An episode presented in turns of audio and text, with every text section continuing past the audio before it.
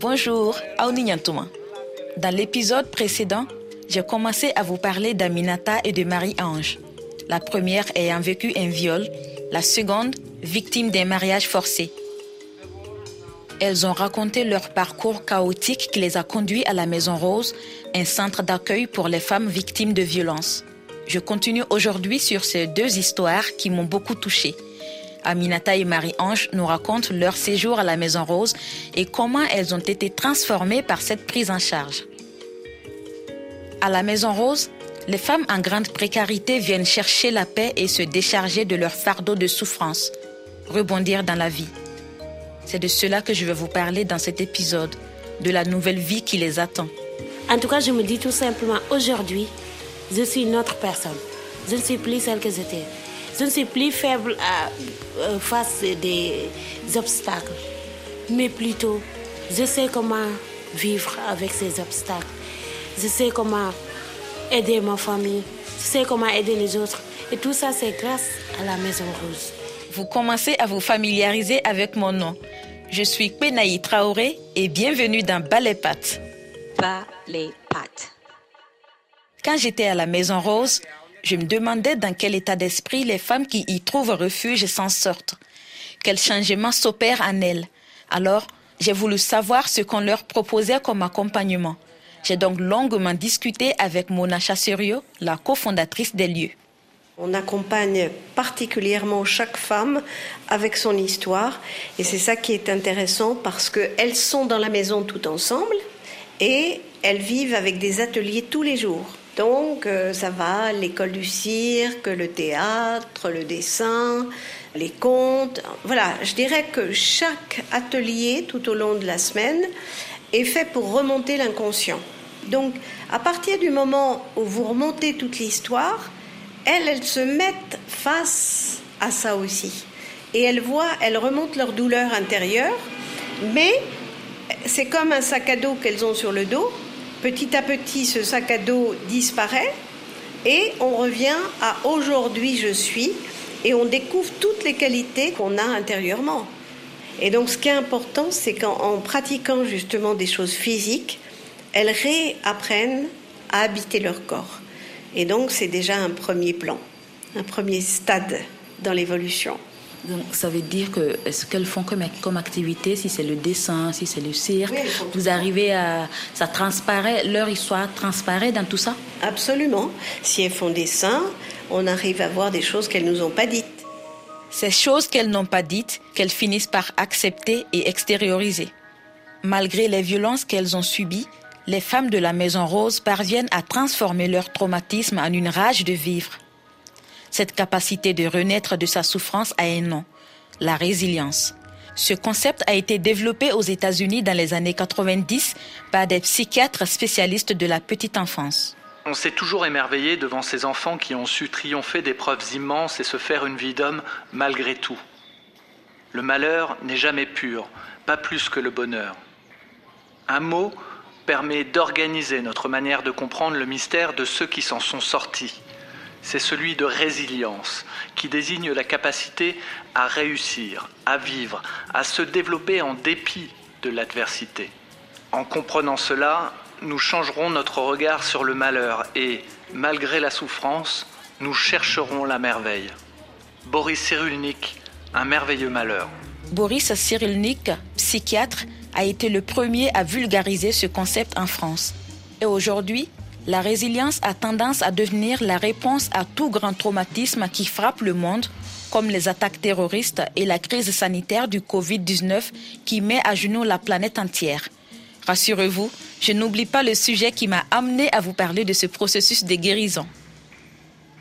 Les femmes de la Maison Rose, sans s'en rendre compte et sans pouvoir mettre un mot sur ce processus qui les a conduits à la Renaissance, font preuve d'une force de résilience.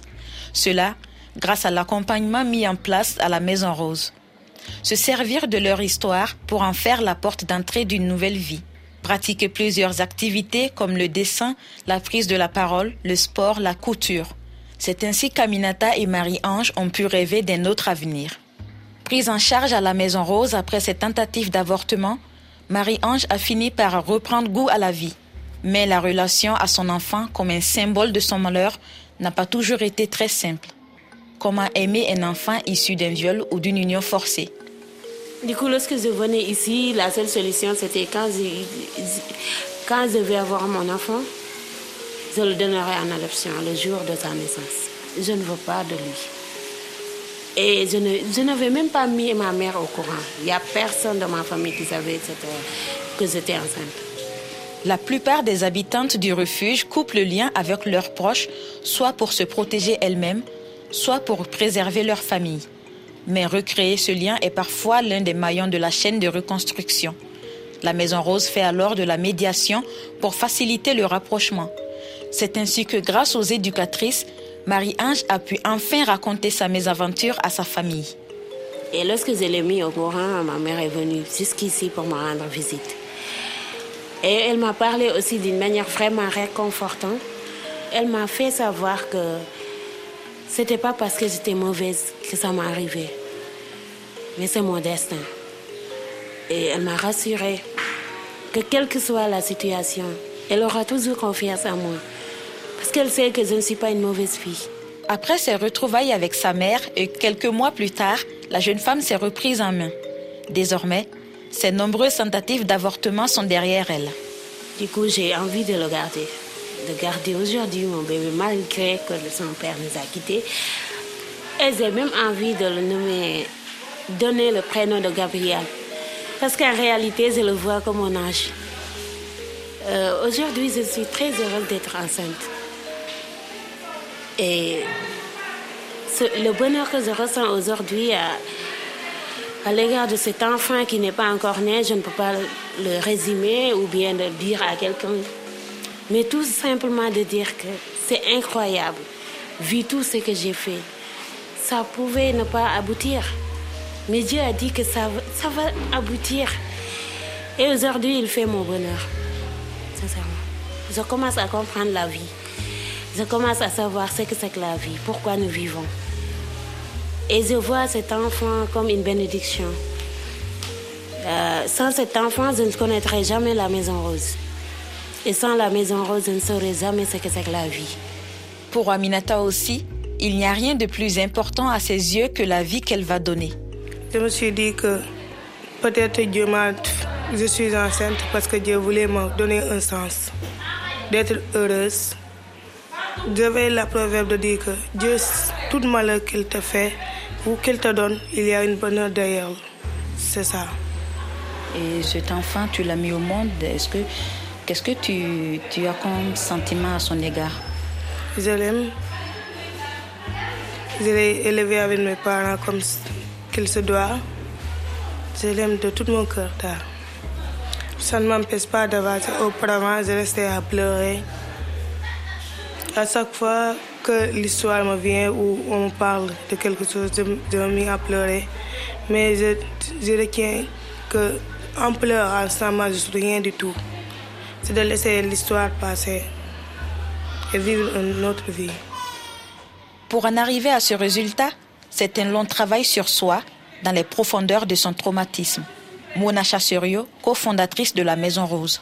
On vient poser ses souffrances on vient poser tout d'un coup ce qu'on a eu, euh, on a eu la vie alors que c'était un viol. Et tout d'un coup, ben, on se ramène à soi-même hein, et sa capacité euh, positive en soi. Qu'est-ce que je peux Sa faculté d'aimer. Et donc, c'est de, comme je vous ai dit, de laisser son passé. On ne l'oublie jamais, mais c'est de le transformer. Elles apprennent justement petit à petit à donner leur enfant de la joie. Et quand le bébé naît, eh ben, il y a un travail mère-enfant où en général, ben, tous les bébés, il est né peut-être, euh, oui, j'irais peut-être jusqu'à 200 bébés dans cette maison, mais presque, il n'y en a eu que 4 d'abandonnés. Ça veut dire que toutes, elles ont gardé leur enfant qui va bien. Donc voilà, c'est quand même une réussite. Une grande satisfaction et un grand mérite à ces femmes qui ont réussi à remonter la pente.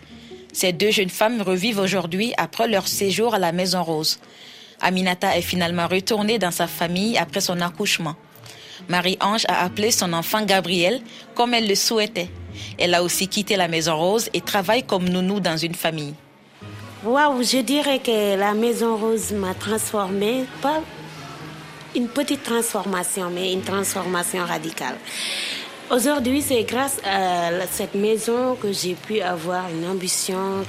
Je suis sûre de moi, j'ai confiance en moi. Ce que j'avais perdu, je compte partir avec euh, mon enfant et je compte aussi faire une formation, avoir mon diplôme et travailler comme ça.